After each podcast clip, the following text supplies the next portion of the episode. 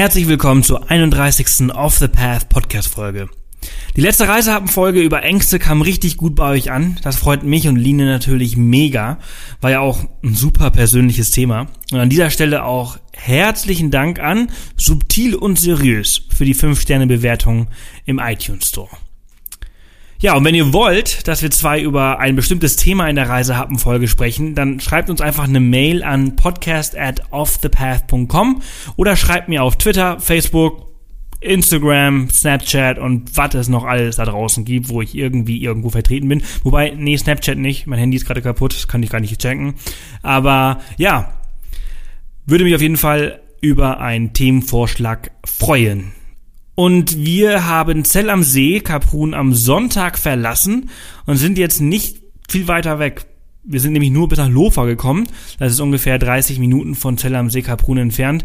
Und äh, hier haben wir gestern ein richtig fettes Bergabenteuer gestartet. Also eins der krassesten Abenteuer überhaupt. Wir sind zunächst knapp drei Stunden hoch zu einer Hütte hochgewandert und haben nach einer kurzen Pause natürlich einer super leckeren Jause einen krassen Klettersteig hinter uns gelegt. Den nackten Hund. Ja, genau so heißt er. Und der ist der äh, ist ein Klettersteig der Kategorie D und bis jetzt haben Line und ich nur A und B gemacht. Und E ist dann eigentlich auch schon das Schwierigste. Also total krass und es war auch mega geil, aber wir waren danach einfach so mm, unglaublich fertig. Übernachtet haben wir dann auch auf der Hütte und gleich startet auch schon das nächste krasse Abenteuer. Canyoning. Also bis runter ins Tal quasi.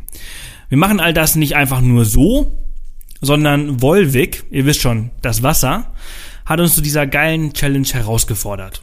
Das läuft alles unter dem Motto Be Unstoppable und wie ihr mich mittlerweile bestimmt schon kennt, war meine Aufgabe, Grenzen zu überwinden. Und das habe ich auch echt getan. Also es war super anstrengend, aber wie gesagt halt auch unglaublich geil. Naja, was heißt war? Es ist ja eigentlich noch, es geht ja gleich weiter. Und äh, natürlich gibt es dazu auch wieder einen Vlog. Morgen geht er online auf YouTube und einen Beitrag auf dem Blog nächste Woche wahrscheinlich, wenn wir es schaffen. Also schaut unbedingt rein. Es lohnt sich auf jeden Fall. So, und jetzt aber zum Thema des heutigen Podcasts.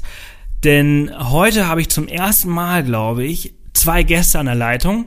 Johann und Saskia. Die zwei betreiben den Reiseblog travelers.de und waren vor einigen Monaten im Oman unterwegs. Aber statt in schönen Hotels mit Blick aufs Meer zu übernachten, waren die zwei dort mit Leihwagen, Rucksack und Zelt unterwegs und haben das Land von einer ganz anderen Seite erle äh, erlebt und erkundet. Was die zwei dort alles erlebt haben, verraten sie in dieser Folge. Also ganz viel Spaß.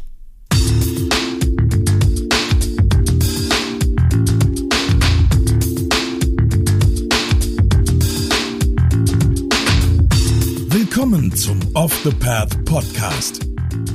Auf Off the Path bekommst du jede Woche praktische Reisetipps und Inspiration für dein nächstes Abenteuer. Und hier ist er, dein Travel Buddy und Abenteuer Junkie, Sebastian Canaves. So, herzlich willkommen zu einer neuen Off the Path Podcast Folge. Heute sprechen wir über ein Land, was äh, nicht so viel äh, Anerkennung gewinnt. Äh, und zwar reisen ja, die meisten einfach drüber hinweg. Vielleicht machen sie noch einen Zwischenstopp, aber anhalten, aussteigen aus dem Flieger und sich das Land wirklich anschauen, machen nur die wenigsten. Und zwar sprechen wir über den Oman im Mittleren Osten. Und da habe ich mir zwei, ja, super Gesprächspartner eingeladen, Johann und Saskia von travellust.de. Herzlich willkommen, ihr zwei. Hallo. Wo erreiche ich euch heute? Äh, wir sind zu Hause in Leipzig. in unserer Wohnung kurz nach der Arbeit sozusagen. Sehr schön. Gleich nach der Arbeit sofort äh, skypen und für den Podcast äh, bereit. Äh, sehr schön, das freut mich, ja. Ähm, ihr wart äh, letztes Jahr im Oman. Ihr seid, äh, wir haben vorhin im Vorgespräch mal ein bisschen drüber gequatscht. Ihr wart zehn Tage dort. Ähm, der Oman ist ja ein Land, das viele noch gar nicht so auf dem Schirm haben. Die meisten fliegen über, über Dubai oder Abu Dhabi, aber auch dort halten sie nicht wirklich an, sondern fliegen einfach weiter. Ähm, der Oman ist ja, ja, bisschen weniger bekannt als diese zwei Städte. Äh, was hat euch in den Oman geführt? Ähm, ja, also wir wussten halt, dass wir nicht so viel Zeit haben, zehn Tage, und wollten jetzt deswegen nicht den krassesten Langstreckenflug machen und wollten aber schon halt mal was anderes sehen. Und ja, dann war der Nahe Osten halt eigentlich so auf der Landkarte ganz gut. Ähm, aber viele Länder ja, sind ja derzeit nicht so äh, positiv da behaftet. Und ja, im Oman ist ja Sicherheit und alles wunderbar. Deswegen haben wir uns dafür entschieden. Genau, und dazu hatten wir noch vor ein paar Jahren, hat ein Schulfreund von uns mal die Aufgabe bekommen, über seinen Sommerurlaub zu reden. Und äh, da hat er, war der halt im Oman mit seiner Familie und hat so viele wunderschöne Fotos vorgestellt von Wadis, von schöner Wüste, von ähm, den Leuten dort, von der Kultur. Und das hat uns so beeindruckt, da haben wir gesagt, das sollten wir irgendwann mal machen. Und dann war das einfach letztes Jahr dann auf dem Schirm. Und ja, das cool, also eu eure Reise in den äh, Oman war jetzt also keine, kein Zwischenstopp, sondern war einfach ganz bewusst auch ausgewählt, so wir fliegen in den Oman und dann werden wir halt unseren Urlaub auch dort verbringen. Genau, genau ja. Cool. Ähm, wo, wo fährt man äh, hin, wenn man in Oman besuchen möchte? Der Start ist wahrscheinlich in der Hauptstadt Muscat. Ja, also da gibt es eigentlich so, ich würde mal sagen, zwei große Anlaufpunkte. Einmal Muscat oder Muscat, das kann man nennen, wie man möchte, im, im Norden des Landes. Ähm, da ist, gehen wahrscheinlich die meisten Flüge einfach hin. Und dann ist das nächste noch Salala. Das ist ganz im Süden des Landes, so ein bisschen grüner, bisschen ähm, ja tropischer, möchte man schon sagen. Und da gibt, da gab es letztes Jahr auch von unserer Stadt aus, das haben wir zwar nicht genutzt, aber äh, eine Verbindung ähm, Leipzig-Salala. Und da sind wir auch so ein bisschen wieder darauf aufmerksam geworden. Dann haben wir uns mal gefragt, wo ist eigentlich Salala? Und dann ist uns aufgefallen, dass es im Süden von Oman. Und haben wir gesagt, hey, das ist, kann ja gar nicht so schlecht sein, wenn jetzt hier von Leipzig aus, äh, oder so schlimm kann das ja nicht sein, wenn da jetzt Flieger hingehen, so von unserer Stadt aus. Und es scheint sich ja auch zu lohnen, wenn man da so eine Route macht. Und da haben wir dann gesagt, okay, ähm, schauen wir mal und sind dann letzten Endes nach Maskat geflogen. Okay, seid ihr dann äh, von, von Berlin mit äh, Oman Air oder wie seid ihr da hingekommen? Nee, wir sind mit äh, Air Berlin geflogen über Abu Dhabi. Da hatten wir dann noch einen kurzen Zwischenstopp und sind dann noch die letzte Stunde von Abu Dhabi geflogen mit Etihad. Ah, cool. Das nächste Mal fliegt ihr dann einfach von, von Leipzig aus. Das ist der Weg nicht so weit. Ja, das wäre perfekt. genau. Ja. Wir müssen ja, genau, da, da, da. Das muss man schon genau. mal noch machen. Ja. Wie seid ihr äh, im Oman äh, herumgekommen? Wie seid ihr da rumgereist? Macht Sinn, sich ein Auto zu mieten oder ist man da mit Taxi unterwegs? Wie läuft ja, das also dort? Ich denke, ich denke, Mietwagen ist eigentlich die beste Lösung, weil so öffentliche Verkehrsmittel gibt es quasi mehr oder weniger gar nicht. Also so ein paar Busse, aber ja, mhm. wenn du wirklich ein bisschen Strecke machen willst und dir auch ein paar Sachen anschauen willst, da ist so ein Mietwagen eigentlich am besten. Und das hat ganz gut funktioniert bei uns. Wir hatten auch ähm, einen Allradwagen, weil ähm, manche Straßen dann doch noch nicht so optimal ausgebaut sind vielleicht. Und äh, ja, damit konnten wir halt auch so in die Wüste fahren. Das war eigentlich ganz praktisch. Also das ist eigentlich ganz empfehlenswert. Genau, das kann man so sagen. Seid ihr dann auch so mit dem äh, Allradwagen, also die Dünen hoch und runter gefahren oder seid ihr, war ihr brav und seid nur auf der Straße geblieben? Naja, wir hatten ähm, eine Übernachtung so in so einem Wüstencamp gebucht und äh, ja, da sind wir mal durch die Wüste gefahren, aber da wir jetzt auch vorher beide noch nie äh, Allrad und auch noch nie auf Sand gefahren waren, haben wir jetzt jetzt nicht gleich übertrieben am Anfang und äh, weil das hat auch schon gereicht, also wir haben uns krass festgefahren ja, gleich am Anfang. Genau, das war ein Wüstencamp, da haben wir an dem ersten Abend dort so eine so eine Ausfahrt gemacht. Das, das war so, da haben sie gesagt, wir fahren alle zusammen auf so eine Sanddüne und gucken uns so einen schönen Sonnenuntergang an. Und das war wirklich perfekt. Ist halt eher noch vorgefahren, aber ist man halt auch durch so tiefen Sand gefahren und ähm, man überschätzt sich halt sehr leicht, wenn man das noch nie gemacht hat. Und äh, da habe ich mich halt auch festgefahren und da hatten wir dann Glück, dass dieser Umani, der damit war, halt das absolut versteht, wie man so ein Auto aus so einem Sand rausbringt und halt ähm, hat uns dann eben geholfen, das Auto da rauszuholen. Das ist, denke ich, auch, das sollte man wirklich nicht unterschätzen. Da sollte man sich nicht zu viel zutrauen, da mit den Wüstenfahrten, weil das machen auch einige und die bleiben dann eben stecken, wie sie uns erzählt haben. Und äh, das ist natürlich auch so eine Gefahr. Also da sollte man schon nicht sich zu, sehr, zu viel zutrauen, sozusagen. Ja, wenn man so eine ähm, Wüstenfahrt macht, dann sollte man ja ein bisschen die Luft aus den Reifen rauslassen, richtig? Genau. genau. genau. Also das war auch ganz gut, dass wir äh, in diesem Camp waren, weil da wurdest du gleich so an der Straße, also an der richtigen Straße quasi empfangen. Die haben sich da um alles gekümmert, die Luft rausgelassen und so weiter. Also es war eigentlich ganz praktisch. Ja, wie habt ihr den Wagen dann wieder rausbekommen oder wie hat der Omani euch dabei geholfen?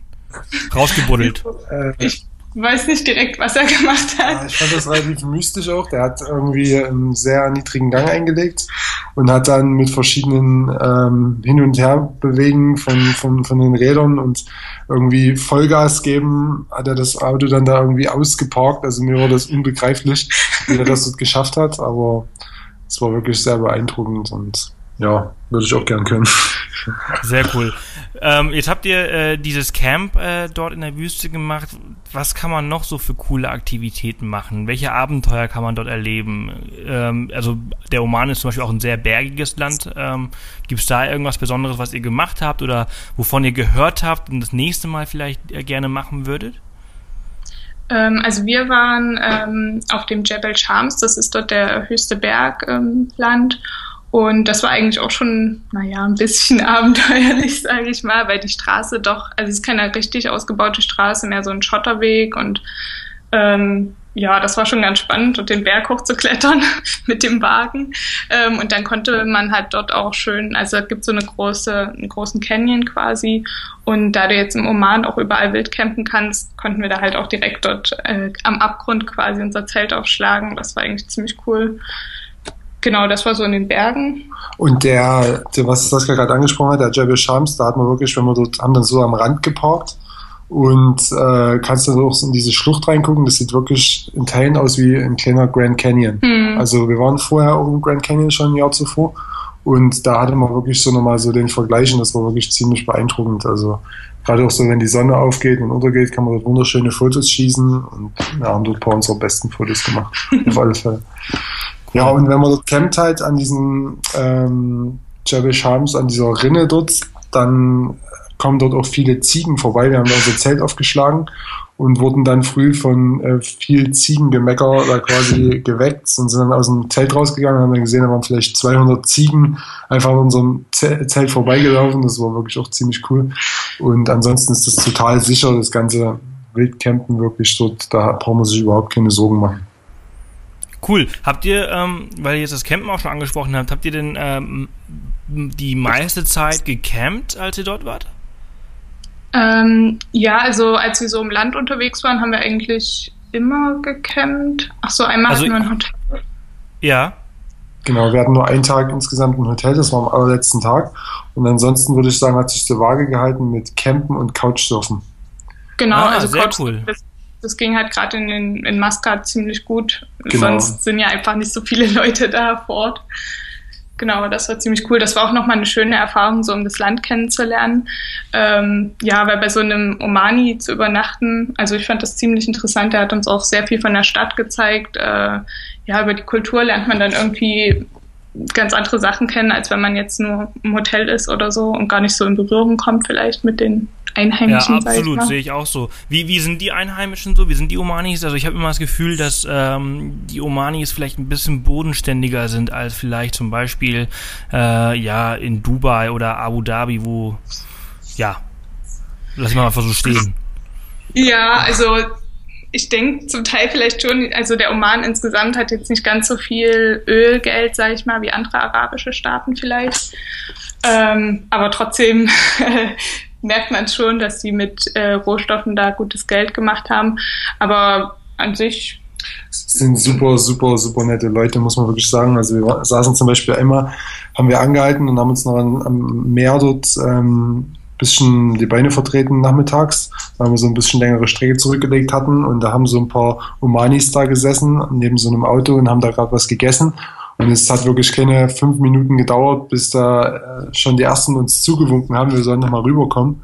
Und dann sind wir erst nicht gekommen, weil wir ein bisschen schüchtern waren und dann kam dann ein kleiner Junge rüber und hat uns da abgeholt und hat gesagt, äh, dass wir halt unbedingt mitkommen müssen. Und dann saßen wir halt dort mit der Familie dann am Auto, also haben dort ähm, das wunderbare omanische Mahl äh, Reis mit Hühnchen, was wahrscheinlich das Nationalgericht ist, mit den Händen dort äh, gegessen, mit, den, äh, mit der ganzen Familie zusammen. Die waren einfach nur super, super nett und hätten uns auch gern äh, in ihr Haus eingeladen direkt und uns dort übernachten lassen. Wir hatten allerdings schon was anderes im Plan, deswegen sind wir dann weitergefahren und es war wirklich von unserer Seite her null bedenklich und super entspannt, sich auch mit denen zu unterhalten. Die konnten nur sehr gut Englisch. Also da hatten wir auch nie Probleme im Oman. Ja, also die Gastfreundschaft ist wirklich Also das Ding irgendwie im Oman, ich glaube, bei Couchsurfing hatte ich noch nie so einen tollen Gastgeber. Also wirklich Wahnsinn. Der hatte so viel Zeit für uns, hat uns alles Mögliche gezeigt und es war echt toll. Es scheint auch eine Beleidigung zu sein, wenn man abends in ein Restaurant geht. Zum Beispiel mit dem Couchsurfer hatten wir das mehrmals. Ähm, sind wir halt äh, irgendwo hingegangen, haben uns was bestellt und der, es war, wollte immer bezahlen. Und wenn wir gesagt haben, wir holen uns eine Pizza, da ist er schon vorgegangen, hat die Pizza für uns organisiert und ist dann wieder ins Auto gekommen, weil das ist irgendwie so ein omanisches Ding, dass man an Pizzastände ranfährt oder an so Restaurants, dann hupt man, dann kommt jemand raus, bringt die Karte vorbei und äh, dann kann man aus dem Auto raus bestellen. Das fanden wir ziemlich cool. Ich weiß nicht, wo es das noch überall in der Welt gibt, aber es äh, kam mir ziemlich einzigartig vor. Und äh, dann gehen, dann wird denen wirklich die Pizza so ans Auto gebracht und das ist richtig Omani-Style. Fettiges äh, Zeug, am besten fettiges Hühnchen mit äh, viel Reis, der auch schnell mal im Auto landen kann, da irgendwie vorm Restaurant im Auto zu essen. Das war wirklich ziemlich cool. Cool, aber diese, ja, die, die, die Gastfreundlichkeit im Mittleren Osten, die, das, die ist einzigartig, ne? Also das habe ich auch schon oft erlebt und ich finde, es fängt eigentlich oftmals an, okay, ihr seid jetzt mit Air Berlin geflogen, aber wenn man so zum Beispiel mit Oman Air fliegt oder mit, mit äh, Emirates, ähm, diese Gastfreundschaft, die fängt ja eigentlich schon an, wenn man in den Flieger steigt. Das ist einfach, das, da merkt man schon so dieser, wie diese Kultur so tickt. Ja. Ja, absolut. Und äh, Also- ja, das finde ich halt auch so klasse. Das war wirklich richtig stark. Also wir haben wirklich überhaupt keine äh, negativen Erfahrungen Ja, unseren gemacht. alle Also waren das so war, nett. Das war wirklich perfekt. Also Dann Perfekt. kann ich Ich mir ja quasi die nächste Frage schon ein bisschen sparen zum Thema Sicherheit, weil wahrscheinlich habt ihr euch einfach mega sicher dort gefühlt und ist alles easy. Genau, also mit der Sicherheit haben die eigentlich keine Probleme. Man muss ja sagen, im Süden vom Oman, das ist gerade Salala, das grenzt ja schon relativ dicht an den Jemen. Und äh, dort gab es ja letztes Jahr auch so ein bisschen die Unruhen und die dauern vielleicht auch ein bisschen an. Das war so ein bisschen unser Bedenken, dass da was vielleicht über die, die Grenze kommt, aber das war überhaupt nicht so. Also die haben, glaube ich, ihr größtes Problem oder die Frage äh, war im Land, es gibt immer mal so ein paar Kon Polizeikontrollen und äh, da ging es nur um irgendwelche Schmuggelgeschäfte, die die damit eindecken wollen. Also es ging nie wirklich um physische Gewalt oder irgendwas. Das hat uns auch nie jemand dort berichtet. Und ähm, ja, auch wenn wir mit den Leuten dort geredet haben, da war nie irgendein Problem. Was ziemlich cool war, die haben ja so, äh, so die typischen Gewänder, so die nennen das die Stashas. Das sind so diese weißen Gewänder, die man kennt. Und haben die so eine spezielle Art, ihren Turban zu binden. Das ist ja auch nicht in jedem arabischen Land gleich. Also der Omani, ihr kennt ja den Omani dann auch in der speziellen Turban-Binderart. Und ich habe mir dann tatsächlich auch so eine Distascha zugelegt, was äh, bei einem äh, Schneider dort, das waren zwar zwei Pakistanis, äh, in, äh, wo war das? In, In Nizza. in Nizwa, in der islamischen Hauptstadt des Omans. Und äh, die haben mir wirklich so eine Distascha maßgeschneidert äh, gemacht und das hat auch nur so 20 Euro gekostet und man ist da wirklich, äh, ähm, äh, ja, also äh, sie sehen das eigentlich sehr gerne, wenn man sowas hat. Ich bin nicht groß damit draußen rumgelaufen, aber allen, alle, die ich getroffen habe, habe ich natürlich stolz erzählt, dass ich so eine Distascha habe. Und äh, die wollten natürlich das dann sehen, wie das an mir aussieht und waren total begeistert und haben viele Fotos gemacht. cool, das kann ich mir vorstellen. Ähm, immer wenn man hier so, also in Ägypten oder in anderen arabischen Ländern, äh, da werden äh, für Frauen ähm, Unsummen geboten, meistens auch Kamele oder Ferraris. Konntest du Saskia loswerden? Für wie, wie viele Kamele?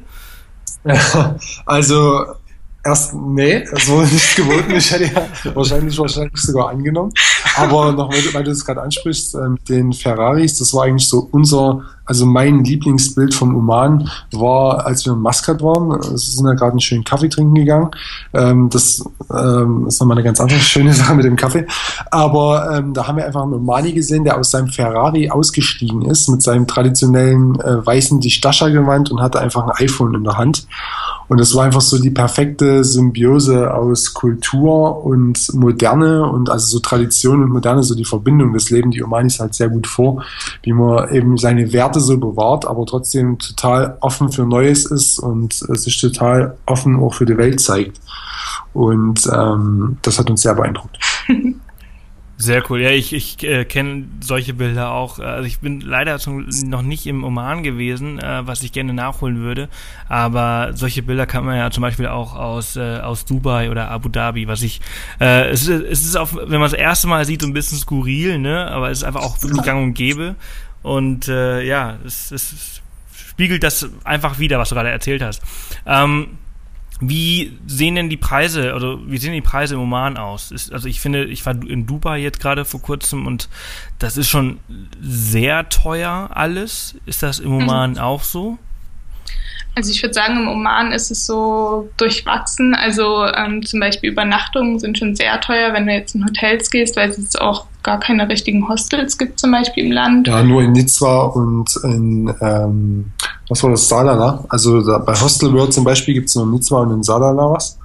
So zwischen 40 und 60 Euro ist das günstigste hm, pro also Nacht. Das kostet schon ganz schön. 40 und 60 Euro. Ja, 40 bis 60 Euro so das günstigste. Und, und was kriegt ja, man dann?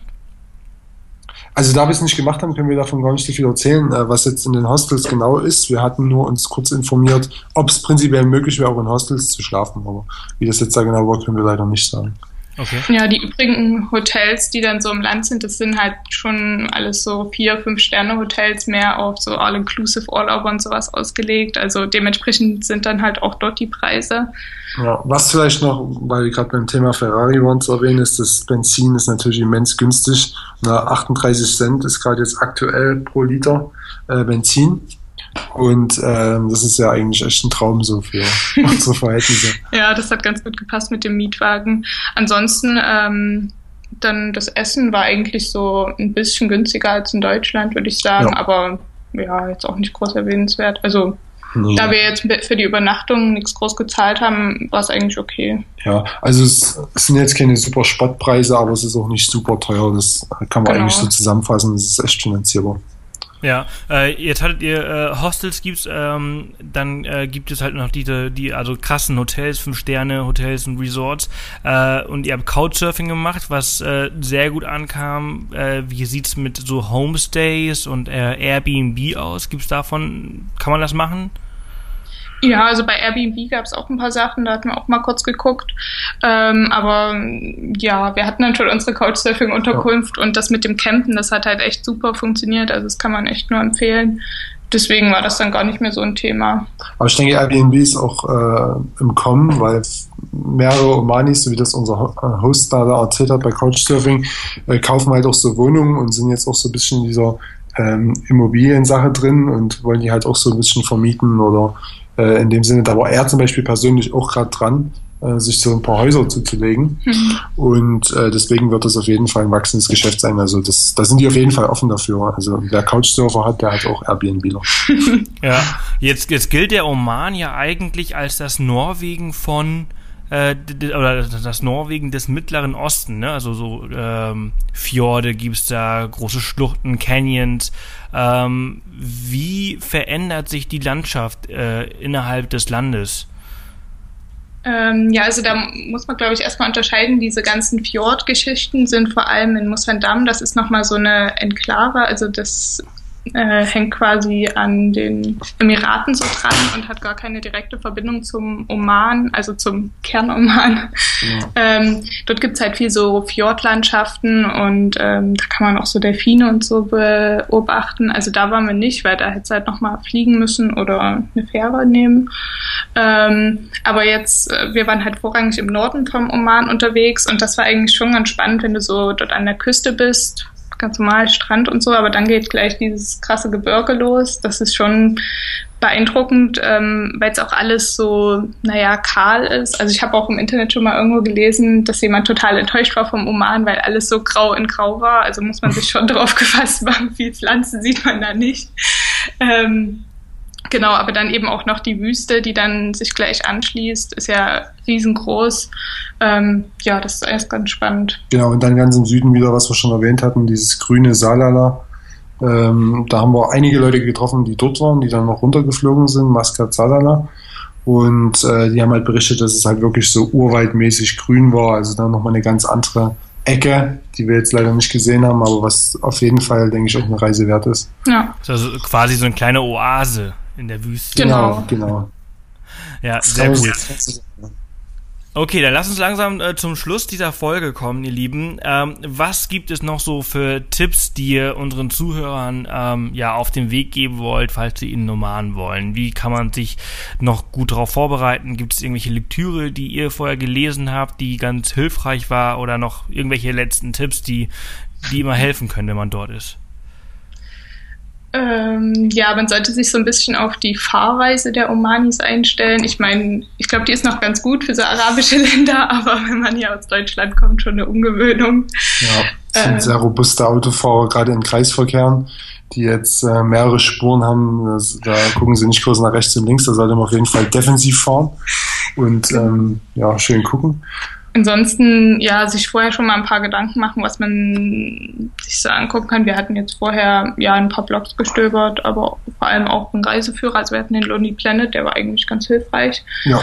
Ähm, Genau, weil es gibt auch einige spannende Touren, die man so im Oman noch machen kann. Also so zum Beispiel gibt es ein Schildkrötenreservat, wo man so kleine Schildkröten beim Schlüpfen beobachten kann. Das war total spannend, also sollte man auf jeden Fall machen. Das kann man auf jeden Fall auch empfehlen, ja. Ähm, dann gibt's noch, ach so, tauchen kann man auch ziemlich gut. Ähm, das ist noch relativ unentdeckt, sage ich mal. Also da gibt's auch gar nicht so viele äh, Unternehmen, mit denen man das dort machen kann. Ähm, aber ich glaube, man kann sogar Walhaie sehen. Ich weiß nicht, wir waren nur schnorcheln, da hatten wir nicht ja. so viel Glück. Aber, ähm, aber die Taucher haben gesagt, dass man Walhaie dort auch sehen kann. Also normal hat viele schöne Tiere. Genau, und gerade dann noch, wenn man vielleicht auch so eine Wüstencamp-Sache machen will, äh, sollte man sich vielleicht auch ein bisschen informieren, weil was wir jetzt noch gehört hatten, dass es äh, krasse so Luxuswüstencamps gibt, wo du halt gar nichts mehr von diesem Beduinenleben mitkriegst, äh, dass man sich da vorher vielleicht im Internet noch mal ein bisschen umschaut, was da ganz gut ist. Wir waren im Nomadic Desert Camp, das war echt empfehlenswert. Also da ja. gab es auch keinen Strom und so. Genau, duschen unter freiem Himmel, das Wasser äh, bringen die dorthin und äh, hat man dann halt so, gibt es kein normales fließendes Wasser, äh, so schöne Strohhütten, wo man sich wirklich auch sehr äh, naturbelassen fühlt und ja. abends rollen die da so Teppiche aus, wo man Sterne gucken kann, machen ziemlich gutes Essen, also mh, mm, da hat man schon auf jeden Fall ein sehr gutes Gefühl gehabt, also das ja, das ist echt schön, dass man so die muss man schon wissen halt, worauf man Wert legt. Wenn man da eine, äh, halt eine tolle Toilette haben möchte, was ja auch legitim ist durchaus, dann ähm, muss man halt vorher sich informieren, wie das Camp so strukturiert ist. Ähm, dort war es jetzt nicht so und ähm, wir wollten das aber eben so. Das kann ja jeder so machen, wie er möchte. Genau. Cool. Genau. Also das äh, werden wir auf jeden Fall auch äh, in den Show Notes mit aufnehmen. Und ja, aber hey, vielen, vielen Dank für diese ganzen Tipps und äh, diese ganzen Infos über den Oman. Ich finde, es ist ein faszinierendes Land, in das ich auf jeden Fall irgendwann reisen muss. In eins dieser vielen Länder, in die ich noch reisen muss. Es gibt einfach so unglaublich viele tolle Länder auf dieser Welt. Da kann man sich einfach nicht entscheiden. Aber äh, ja, ihr habt es mir quasi schmackhaft gemacht. Sehr schön. Das Sehr freut schön. uns. Top. So, dann wünsche ich euch jetzt erstmal noch einen schönen Feierabend. Vielen Dank, dass ihr euch ja nach der Arbeit die Zeit genommen habt, um diese ganzen Dinge mit uns zu teilen. Und äh, ja, bis bald, würde ich sagen. Bis bald. Bis bald. Tschüss. Tschüss. Tschüss. Das war die 31. Off the Path Podcast Folge. Krass, wie schnell sie auch schon wieder vergangen ist. Super spannend, was die zwei über die Humanen zu erzählen haben. Und äh, ganz ehrlich, ich habe mir das überhaupt nicht so vorgestellt. Eigentlich sogar ganz anders. Und nachdem ich jetzt auch schon in Dubai und in Abu Dhabi unterwegs war, würde es mir auch überhaupt nichts ausmachen, mal in den Oman hinzureisen, denn es hört sich sehr gut an für mich. Wenn ihr mehr über Saskias und Johanns Abenteuer erfahren wollt, dann folgt den Zweien auf www.travelers.de äh, der Link zu der Seite und natürlich zu den ganzen anderen Aktivitäten, die sie dort gemacht haben, findet ihr natürlich wie immer in den Show Notes auf offthepath.com. Und das war's auch für heute, ihr Lieben. Nächste Woche geht's spannend weiter, aber ich verrate an dieser Stelle ausnahmsweise mal nicht mit welchem Gast. Wir hören uns dann wieder am Samstag zu einer neuen Reisenhabe-Folgen. Äh, denkt dran, uns spannende Themenvorschläge zu schicken. Und bis dahin wünsche ich euch noch eine erfolgreiche Woche und bis Samstag. Tschüssi!